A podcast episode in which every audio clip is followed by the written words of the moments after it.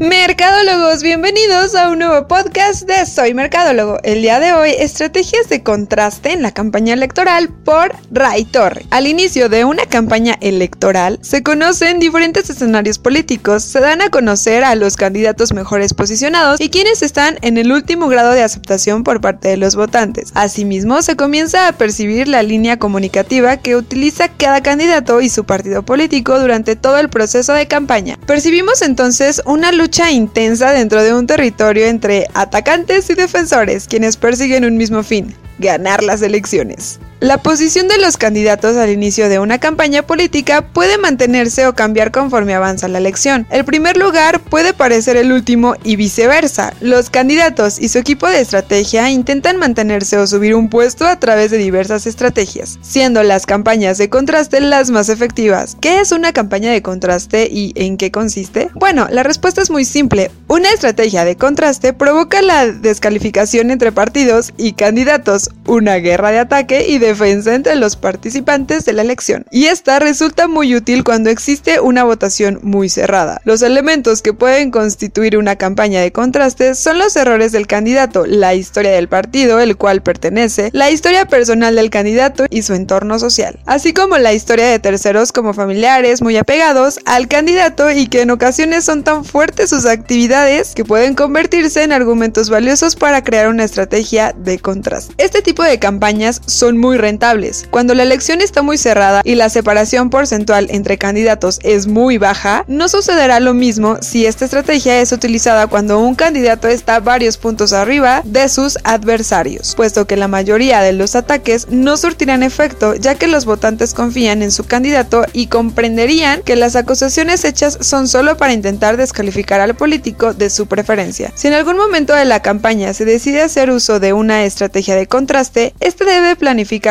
muy bien y se debe conocer perfectamente el momento adecuado para atacar, porque de no ser así podría generar un efecto boomerang en donde los ataques que se han hecho en lugar de perjudicar al adversario perjudiquen directamente a la campaña del candidato que emitió el ataque. Para que esto no suceda, los equipos de campaña o bien el candidato deben hacer y responder cuatro preguntas importantes a la hora de atacar y a la hora de contrarrestar los embistes de una campaña de contraste. Pregunta número 1. ¿Qué pienso yo como candidato de mí mismo? ¿Qué piensan los adversarios de mí? Como candidato. ¿Qué pienso yo, candidato, de mi adversario y qué piensan mis adversarios de ellos mismos? Las estrategias de contraste son más efectivas, pero como lo he mencionado antes, es muy importante saber el momento adecuado para usarlas y asimismo saber cómo escapar, salir o defenderse de ellas cuando nos atacan. Este tipo de campañas no se utilizan únicamente en nuestro país, son utilizadas en casi todo el mundo porque en el amor y en la guerra electoral todo se vale. Un ejemplo muy claro del uso de una campaña de contraste se presentó en las elecciones presidenciales de 2012 entre los tres principales partidos políticos de México,